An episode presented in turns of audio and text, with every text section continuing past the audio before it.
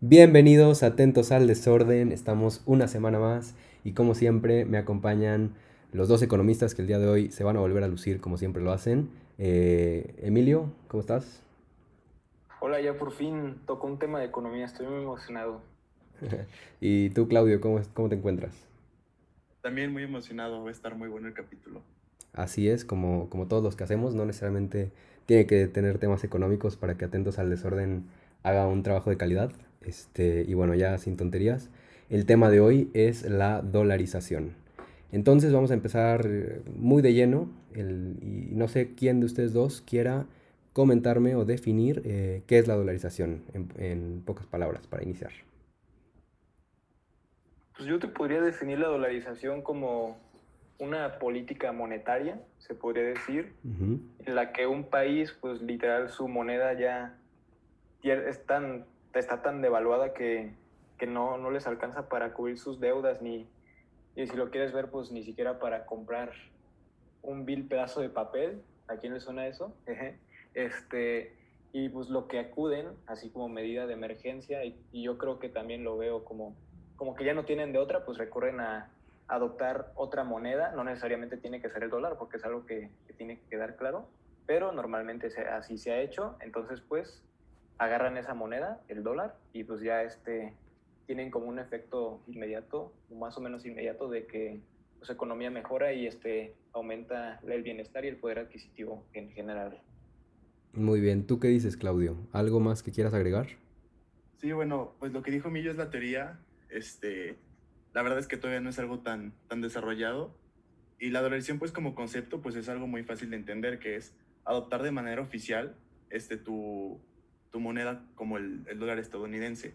Lo cual, o sea, como digo, como concepto es fácil de entender, pero las implicaciones que tiene, este, la verdad que son muy complicadas y hay fluctuaciones en las economías que pueden poner en peligro muchos trabajos y, y, y un desarrollo nacional.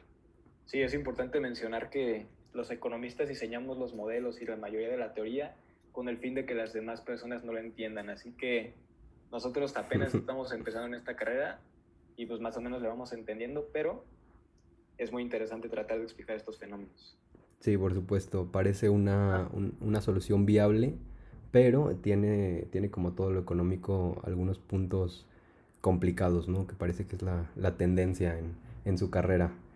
Pero bueno, vamos eh, hablando de qué países han adoptado eh, esta, esta política y sobre todo decir que para fines del episodio se va a hablar mucho sobre eh, los países de América, que aparte hay, hay varios. Eh, Emilio, coméntame.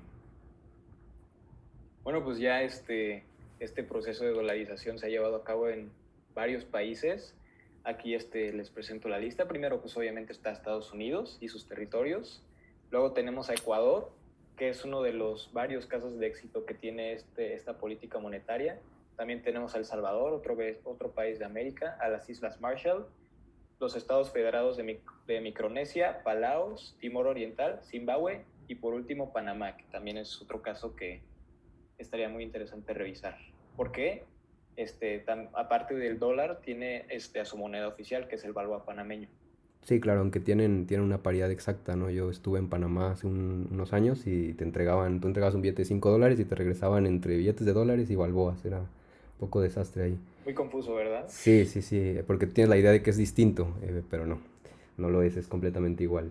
Y eh, bueno, ¿por qué, Claudio, eh, estos países, qué, qué, nos puedes contar de, de alguno de estos casos, el, el, que tú prefieras, para empezar, por qué lo adoptaron?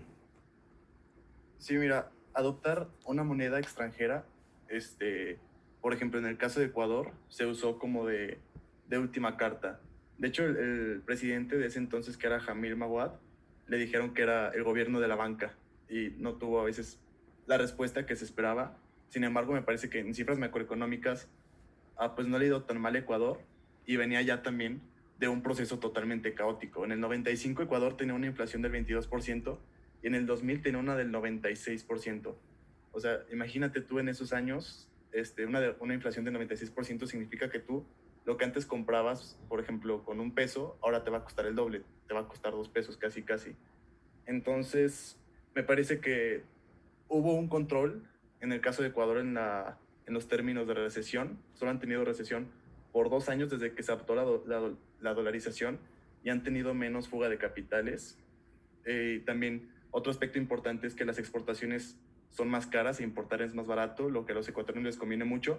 Sin embargo, este, se dejó de desarrollar la capacidad industrial del país, lo que puede ser también muy peligroso y condenar a un país latinoamericano que de por sí está sujeto al mercado de las commodities, lo puede todavía sentenciar más. Entonces son cosas que hay que tener muy en cuenta. También la deuda en Ecuador fue algo que cuando llegó Rafael Correa, de hecho si pueden ver su entrevista con Jordi Évole, es muy muy interesante porque habla de este tema y fue todo un tema en Ecuador. Este, la deuda era del 45.8% en el 2018, lo que también nos habla mucho de la, de la política monetaria que siguió el país. Sí, muy, muy buena entrevista esa. Todas las que hace Jordi Évole, la verdad, valen la pena. Y es un, una persona controversial, eh, el presidente Correa, eh, sobre todo por sus posturas contra, por ejemplo, el Fondo Monetario Internacional, que se hablará en algún momento del episodio sobre esto. Eh, Emilio, con algo que quieras continuar, puede ser de este, Ecuador. yo quisiera más bien agregar este más o menos qué pasa o por qué se lleva este proceso de dolarización más o menos en tres pasos sencillos para que la gente lo entienda. Ya este Claudio dio un ejemplo muy exitoso de la dolarización, este, pero yo más bien este, quisiera enfocarme en un aspecto teórico de qué pasa. Y normalmente este, hay que aclarar que, como dijo bien Claudio este, anteriormente, pues es una última carta. O sea, normalmente los países preferirían quedarse con su moneda porque muchos lo consideran como un símbolo nacional, pero por como pasó en, en Ecuador, pues existió una crisis muy fuerte en la balanza de pagos y pues su moneda casi no valía nada, entonces tuvieron que recurrir a el dólar, ¿no? Entonces, este, en tres pasos breves, este, primero, como ya lo había mencionado, pues la moneda local deja de cumplir su papel de reserva de valor. Entonces, pues obviamente no te alcanza mucho este, para comprar cosas aquí en el extranjero.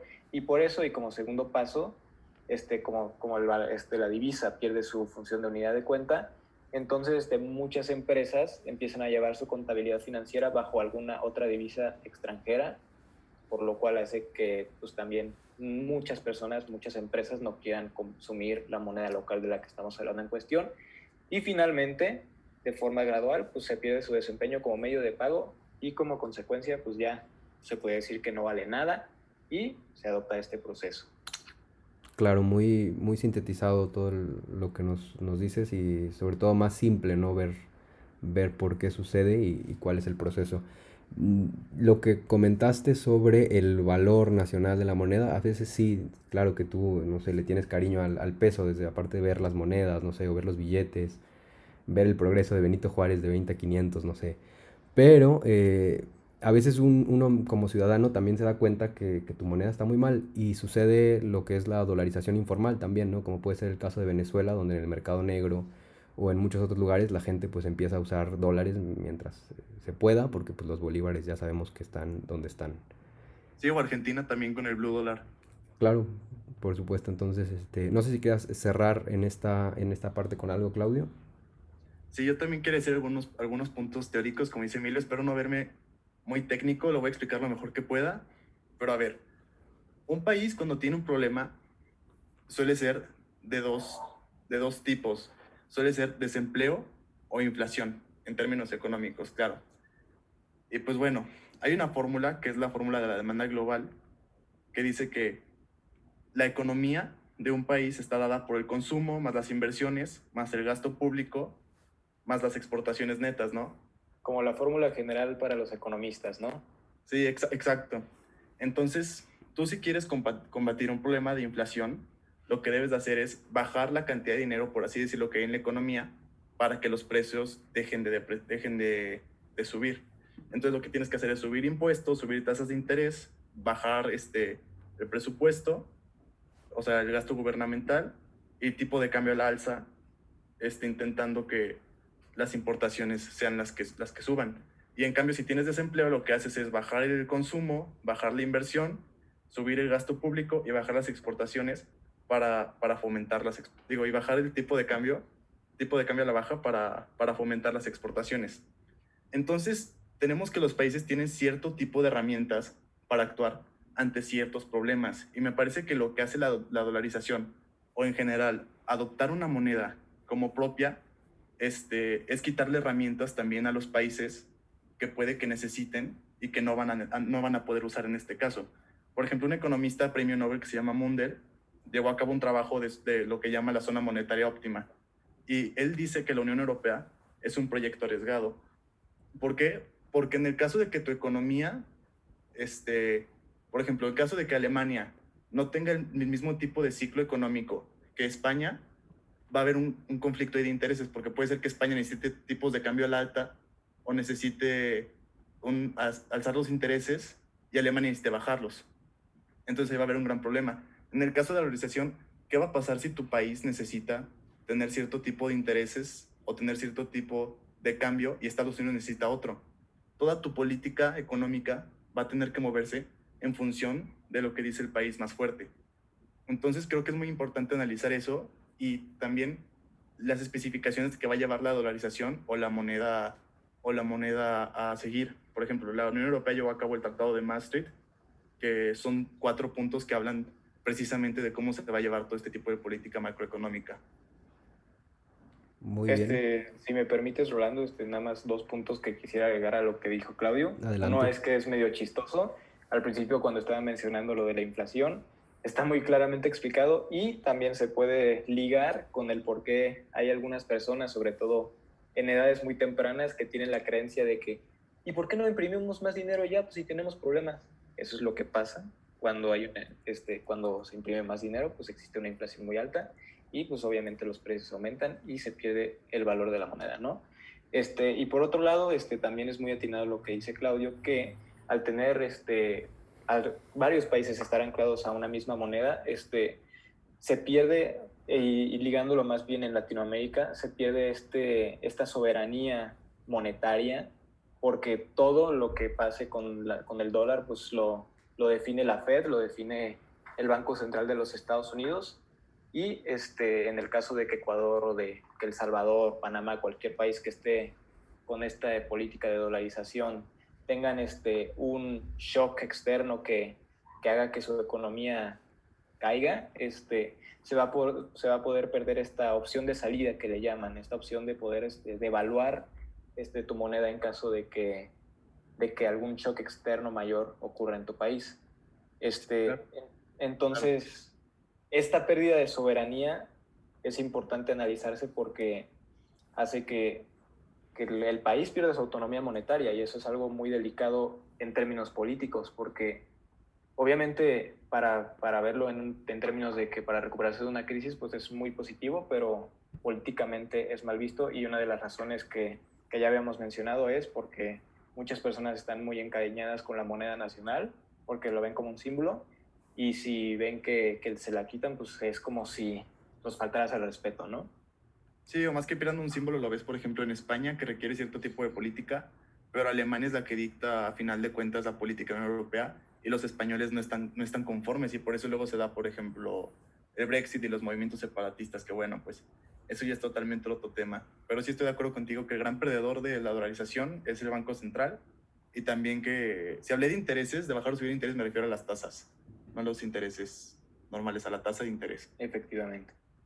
Bien, me parece que son, son buenos puntos los que tocaron y Claudio es, es un ejemplo muy interesante el que das de la Unión Europea, que a su manera tiene unificada ¿no? la, la moneda y, y, nos das los ejemplos, las, digamos, condiciones por las que se, se pasa. Eh, me gustaría hablar ahora de, por último, bueno, quizá podemos, eh, podemos hablar de más, de más países, por ejemplo, lo que lo que sucede en Panamá o lo que sucede en Salvador. También acabo de recordar que, que en Camboya se tiene también el, el, uso del dólar y el kemer, ¿no? Que aunque no valen lo mismo, pero prácticamente está semidolarizado, se podría decir, porque todo lo pagaba en dólares. Pero a ver, vamos a hablar de entonces algo sobre Panamá. No sé quién de ustedes dos quiera.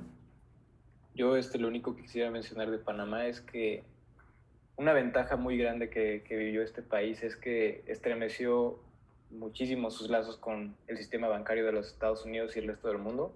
Seguramente, y, y este, muchas personas han, publicado esta foto en redes sociales de el antes y el después de Panamá, de, de, de este tipo de relación que tuvo con los Estados Unidos, y se ve una clara diferencia de cómo esta dolarización, esta incorporación al mercado estadounidense, pues los ayudó a progresar. Obviamente hay aspectos negativos porque, pues, como todo, pues hay cosas malas, pero pues es importante mencionar que así pudo mejorar este, este país, ¿no? Sí, yo también creo, es interesante Panamá por lo del sistema financiero, como bien lo decía Millo, yo nada más quiero decir que es un caso especial por, por el sistema bancario y por el lavado de dinero.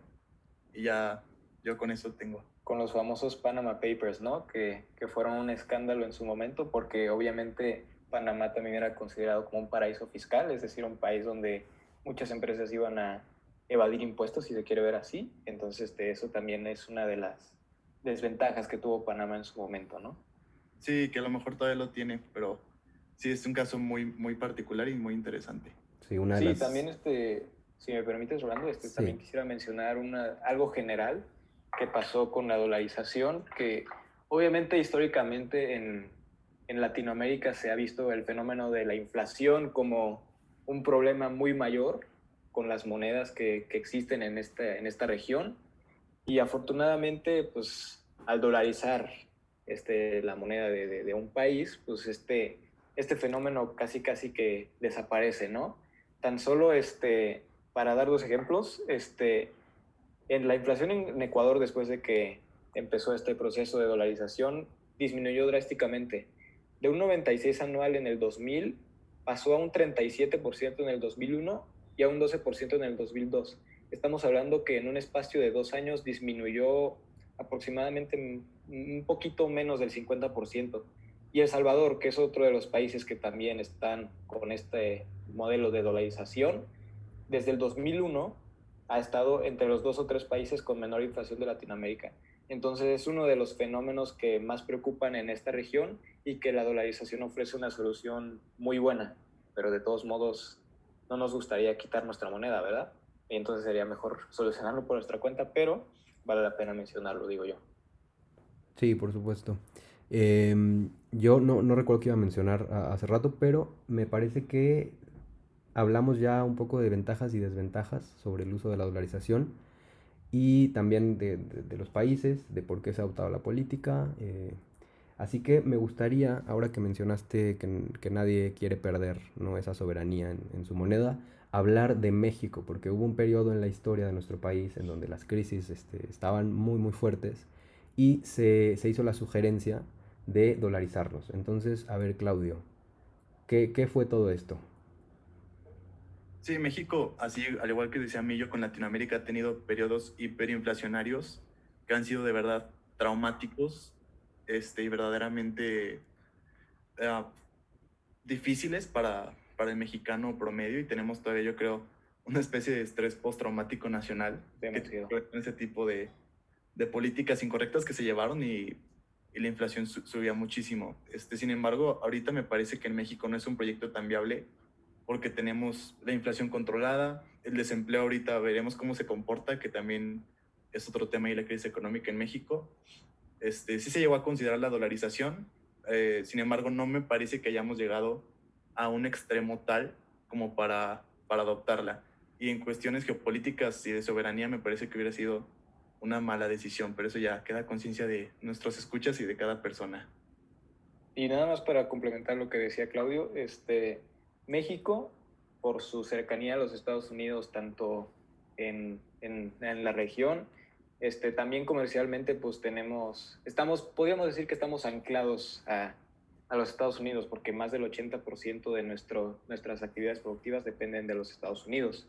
Entonces, este, yo en mi investigación encontré que se planteó una hipótesis de que México se encuentra entre los países clasificados en la categoría de extraoficialmente dolarizados, porque, como dije, pues este, nuestra moneda y nuestras actividades productivas están muy ligadas a lo que pasa en Estados Unidos. Afortunadamente, después de todo el modelo estadístico que no creo que nadie se lo quiera aventar porque aparte es muy difícil de entender, este, pues se concluyó que esto no es cierto, pero de todos modos vale la pena mencionar que México, este, aunque no estemos dolarizados, sí dependemos mucho de lo que pasa en los Estados Unidos, así que en cierto modo se podría decir que estamos dolarizados, pero no, porque todavía contamos con nuestra moneda y hemos sabido controlar la, la inflación. Otro punto es que probablemente este, estos periodos en los que se pudo haber sucedido la dolarización ocurrieron en el 94, en el 95, cuando ocurrió el famosísimo error de diciembre, pero en vez de adoptar la dolarización, México decidió tener un tipo de cambio en un nivel flotante, es decir, el tipo de cambio ya no lo definía el banco, el Banco Central, sino lo definía el mercado. Y esto pues más o menos ha servido. Obviamente este, han pasado cosas que tanto nosotros como país como algunas otras cosas que han pasado afuera del mismo, este, pues han afectado el tipo de cambio al grado de que al principio de, este siglo pues estábamos por ahí de los 10 pesos y ahorita ya estamos casi a los 22. Este, pues sí, este, explica más o menos por qué nuestro país anda como está, pero es importante mencionar que este, es por nuestra culpa, no por, por los Estados Unidos directamente. Bien, sí, es, es importante que, que menciones la, las fechas para que la gente sepa en qué, en qué punto de la historia. Y afortunadamente, eh, por nuestro país, no estoy emitiendo una, una, opinión sobre la dolarización, pero digo afortunadamente, no se requirió porque la economía salió adelante con sus errores y, con las mejoras que se pudieron hacer, las implementaciones y también el sacrificio de, de muchas familias mexicanas que la, la, pasaron muy mal, pero estamos en, en, una mejor etapa y creo que también se lo debemos a Cedillo, que es un presidente que, que a ti te gusta mucho, Emilio, y en, en esa, en sí, ese aspecto. En, en, Las políticas macroeconómicas que tomó para poder salir del error de diciembre, este, sí, como que fueron el modelo a seguir para el crecimiento sostenido que tuvimos este, después de, de su presidencia. Vamos a tener que hacer un capítulo de los noventas en México. Sí, sí, muy interesante periodo. De hecho, es, yo consideré que es de mis favoritos en México. Bien, pues entonces no te preocupes, para tu cumpleaños hacemos ese episodio. Y ahora, ahora, este, ¿por qué, se preguntarán, por qué decidieron hablar ahorita eh, este día mm, sobre dolarización? Bueno, pues nos topamos con una situación como la que se enfrenta Argentina, que es un país que todos ustedes saben que, que, la, que, tiene una crisis económica muy fuerte, que lleva arrastrándola desde hace muchos años, y que se le hace una sugerencia de dolarizarse también. Claudio, si quieres, coméntanos un poco de, de esto. Sí, pues mira, Argentina está en una situación muy, muy difícil desde antes que llegara Fernández al poder. Este, su inflación eh, para el 2019 era más o menos de 53.8%, este, y hoy tienen que reestructurar una deuda de 65 mil millones de dólares que está a punto de colapsar, de colapsar, perdón, y aparte de todo esto, tienen que lidiar con una crisis de demanda como es la crisis del, del COVID-19. Y las pláticas con el nuevo gobierno de los acreedores este, no ha tenido, la verdad, mucho éxito. Fernández, el actual presidente de, de Argentina, dice que el peso este, tiene una deuda que le impide la estabilidad económica y ha tomado algunas deudas que los bancos y los acreedores han este, cuestionado, que son aplazar el pago de los bonos, aclarando que el país no será rehén de inversiones extranjeras. Este, también hay un tema de soberanía ahí de izquierda muy importante que, que, tiene un rol político claro como en todo. Y pues bueno, la cosa es que Argentina no quiere ceder. Y uno de los acreedores más importantes de Argentina es BlackRock, que no es un banco, ya te decía que era un banco y me corregían y tienen toda la razón. Es un, una, un gestor de inversiones. Entonces tiene gran influencia en Argentina, tiene en México también muchísima, muchísima influencia. De hecho, por eso también es muy importante ver lo que pasa con López Obrador y con, y con Larry Fink, que es el CEO de BlackRock, porque en México es, esta, esta gestora tiene 130 mil millones de pesos en la pura bolsa mexicana. Entonces, también hay cosas muy importantes. Argentina ahorita está peleada con los acreedores, no querían pagar. De hecho, creo que AMLO me dio ahí la situación y me parece que fue algo que en su momento era crítico para la economía argentina y podía colapsar y tener graves, graves, graves consecuencias, tanto para la soberanía nacional como para el sistema económico argentino. Bien. Entonces, ajá, se vio como una posible solución esto que tú dices de dolarizar. ¿Por qué no dolarizamos y administramos la deuda y administramos el tipo de cambio y, y otras cosas? Entonces, sí, para complementar un poco lo que dice Claudio, pues esto no es nuevo, de hecho ya había pasado mucho antes, ahorita no quiero spoiler lo que va a decir Rolando porque va a darnos una clase de historia de Argentina, pero pues no es algo nuevo para este país porque como se mencionó pues lleva años en crisis económica y este, de hecho el economista que ha implementado esta medida de la dolarización, de hecho fue asesor para cuando se implementó en Ecuador, en Ecuador, perdón, fue Steve Hanke. Y este señor, de hecho, este, muy curiosamente, y, a mí me dio mucha risa este, lo que dijo, pero o sea, él, él mencionó al, cuando se le cuestionó que deberían de dolarizar otra vez, bueno, de dolarizar en Argentina, dijo que, que el país debería deshacerse de su peso y ponerlo en un museo, porque precisamente ahorita probablemente se podría decir que Argentina ya pasó los tres pasos que mencioné anteriormente de, de que se tiene que pasar en la dolarización, ¿no? Muy bien, sí, entonces es, es tal cual, se ve como una, una, posible solución, una medida estabilizadora. Y como decía Milla ahorita, eh, quiero explicar por qué se llegó a este punto. Eh, porque para un dato cultural que quiero mencionar es que Argentina viene de Argentum, que en latín significa plata. ¿no? Está ahí el río de la Plata, o sea, siempre ha sido un país eh, muy rico en recursos el, el extraño caso del, del, club deportivo River Plate, pues es una mala traducción de, de lo que debía haber sido Silver River. Pero, eh, esto, ¿qué, qué nos, ¿por qué comento estas cosas? Porque a finales del siglo XIX, Argentina se pronosticaba para ser una, una potencia económica. Eh, no se manejó muy bien todo este, su potencial, y pues llegó la Primera Guerra Mundial que el, afectó mucho el mercado de exportaciones. Y bueno, después eh, cuando trataron de salir se toparon no, no, muchos años después con la Gran Depresión, que sabemos que lastimó a, principalmente a Estados Unidos, pero a, a, todas las economías prácticamente. Y quiero decir que Argentina es un país que durante el siglo XX tuvo muchas, eh, muchos momentos de su historia fueron difíciles y convulsos, sobre todo por eh, este fenómeno latinoamericano de los golpes de Estado, como, como si fueran del pan de cada día entonces, eh, quiero decir que el, el, primero fue en 1930, evidentemente por, pues, por toda esta crisis económica. Y después vino uno en el 43. Eh, en el 43 participa Juan Perón, que es un hombre pues, muy, muy popular, muy conocido en la historia, eh, su esposa también, Evita, y que en Argentina pues tiene toda una, pues es, de tradición, ¿no? El peronismo.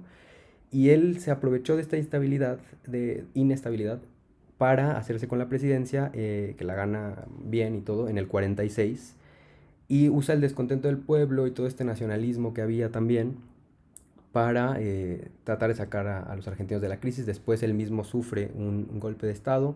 Tuvo, una, tuvo fortuna ¿no? en, en, el corto, en el corto plazo, pero sus medidas de nacionalización hicieron que los inversores se, se, asustaran, se asustaran un poco.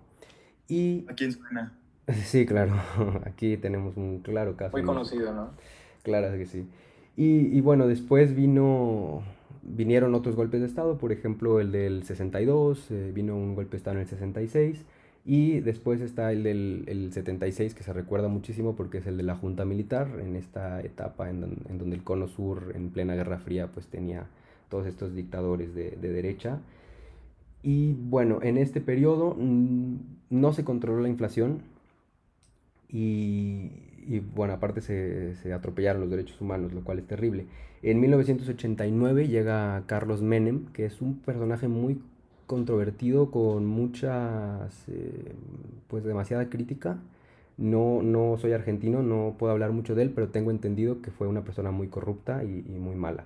Pero que sí logró eh, privatizar, sobre todo sacar a Argentina de este, que ya venía arrastrando todos estos problemas y también eh, estabiliza la economía y reduce la inflación, la maneja bastante bien. Sale en el 99 y pocos años después va a llegar eh, pues Nest, eh, los, los, Kirchner, ¿no? Primero el, el, marido y después Cristina.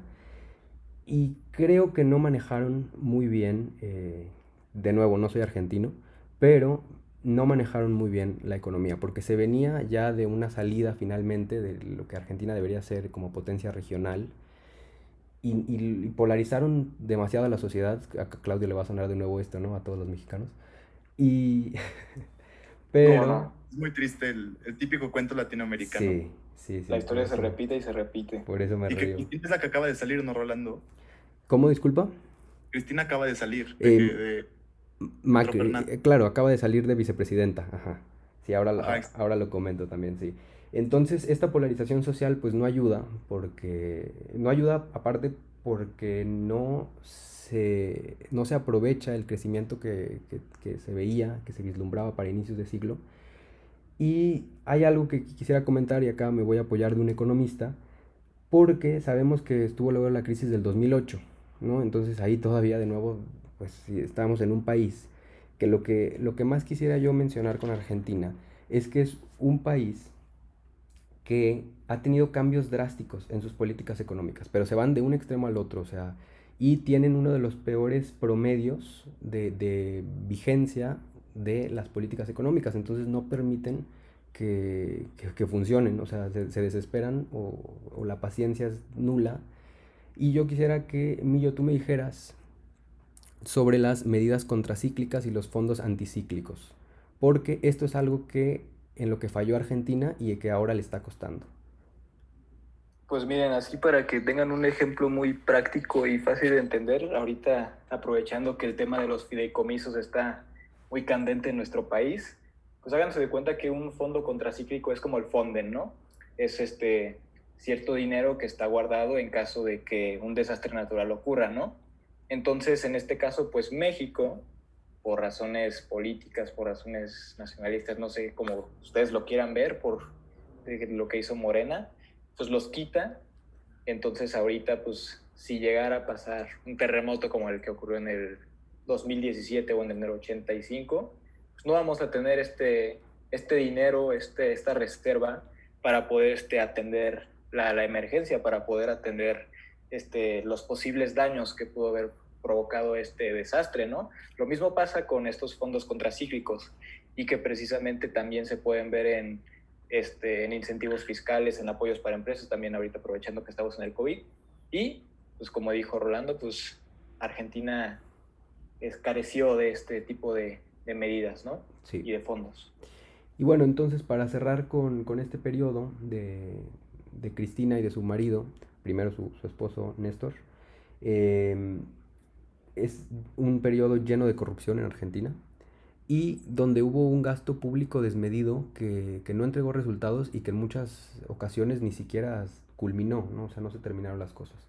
Después llegó como un como esperanzador eh, Mauricio Macri, pero eh, de nuevo, o sea, la, desesperación o quizá la falta de paciencia hacen que, para empezar, como decía Claudio, que acaba de salir los Fernández, ¿no? Entonces, de nuevo vuelves a un cambio súper drástico y Macri pues tenía una situación muy complicada, tenía una idea, yo creo, con, una perspectiva económica muy buena, pero también se le criticó porque empezó a hablarle al FMI, que sabemos que no tiene pues los mejores, eh, la mejor reputación, aunque yo creo que es de las soluciones más viables.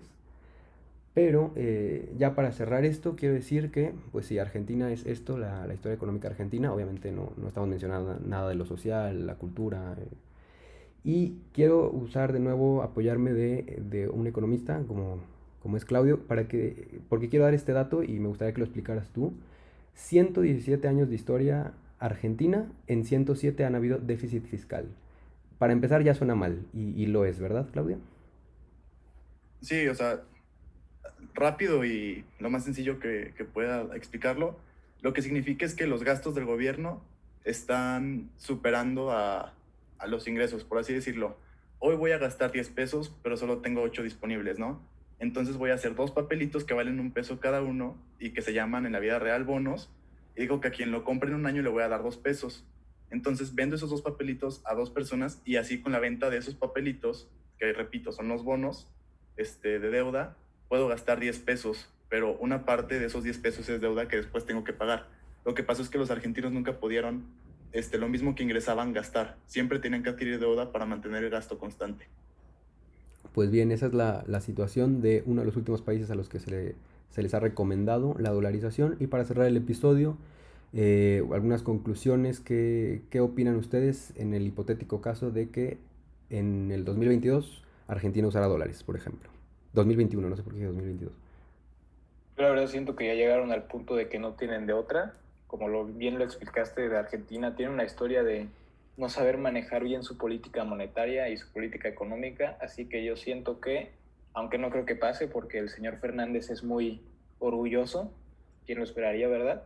Este hmm. no creo que pase, pero yo sí sentía que, tienen que hacerlo.